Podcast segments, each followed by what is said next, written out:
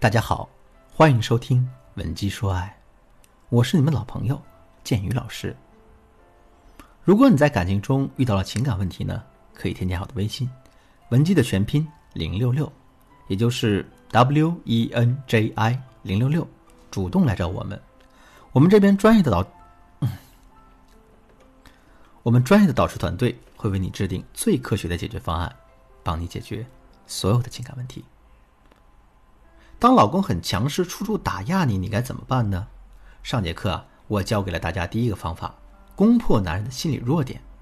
这节课我接着和大家说第二个方法，打破男人的固有认知。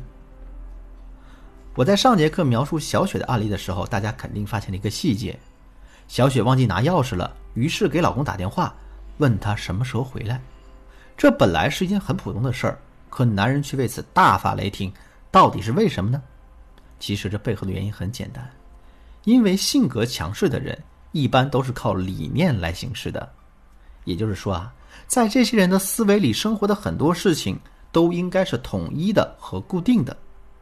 我有个朋友就是这样，在他的思维里，中午十二点就应该是吃午饭的时间，所以不管家里人有什么特殊情况，哪怕是生病了想休息，他都会依然要求家里人一起来吃饭。表面上他会说：“哎，我是规律饮食啊，为家里人好啊。”所以啊，不管家里的人有什么特殊情况，哪怕是有人生病了想休息，他都依然会要求家里人一起来吃饭。表面上他会说：“我这是为你们好呀，这样规律饮食、规律健康的生活。”但其实啊，他之所以会这么做，就是因为他认为十二点必须要吃午饭，不吃午饭呢就是不对的。小雪的老公反应也是这样。他之所以会这么生气，就是因为他觉得小雪嘛就应该听他的话，带钥匙不带钥匙那就是不对的。所以，我们想要打破男人这种强势的性格，首先要打破他固有的认知。做到这一点也不是特别难。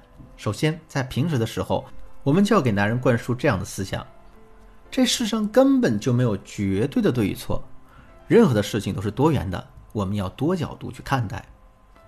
为了增强男人的这种认知，我们可以经常带他去看一些具有辩论性质的节目，比如呢《奇葩说》呀、啊青年辩论大赛啊等等等等，这会大大拓宽男人的思维和视野，让他能从多个角度来思考问题。另外呢，我们还可以利用男人的规则去反驳男人。比如说，男人的固有思维是答应别人的事儿一定要做到，不管你有什么特殊情况。可我们也知道啊，你想做到这一点，其实真的不容易。所以在男人对大家许下的诸多承诺里，肯定有一些他做到了，但是没有及时做到的也会有。我们就可以以这件事情为起点，跟男人要一个说法。如果男人给自己找了诸多的借口，就是不肯认错的话，那这个时候你就可以对他这么说：“亲爱的，我知道你不是故意不兑现承诺的，其实你心里有很多的苦衷，这些我都理解。我之所以提这件事情，也并不是为了让你认错。”而是想让你知道，当我没有达到你的要求而被你指责的时候，我的心里啊，其实和你现在一样委屈。我也希望你能够站在我的角度多想一想。当男人有了这种感同身受的经历之后，他肯定会更容易把我们的话听进心里去的。第三，让男人为自己的强势付出代价。即使男人的性格再强势，他也不可能在所有的人面前都强势。比如说呢，他在家里可能是一副说一不二的样子，可是到了工作中，面对自己领导的时候，他会变得情商高，会说话起来。为什么会这样呢？这是因为啊，在不同的人面前，男人会因强势而付出的代价也是不同的。在自己妻子的面前强势，两个人顶多大吵一架嘛，而且在吵架的过程中，男人可能还稳稳的占据上风。可如果他在自己的领导面前强势的话，有可能饭碗就没了。那我说到这儿，大家肯定都明白，想让男人不敢在大家面前强势，我们就必须让男人因为强势而付出更多的代价。怎么做到这一点？首先，我们要让男人明白一个道理：话语权这东西啊，同时也意味着责任。你不是强势吗？你不是想让我听你的吗？当然可以，但是你不能瞎指挥，你的指令要能够对结果负责。我举个例子来说，男人可能嫌我们的工资挣的少，让我们辞职在家里做全职太太，每天洗衣做饭带孩子，我们当然不愿意啊。但是千万不能跟男人吵，而是要这样跟他说：“呀，老公啊，我可以听你的安排，不过呢，有些事情我必须要缩到前面。如果我从今往后做全职主妇的话，那么我肯定没收入呀。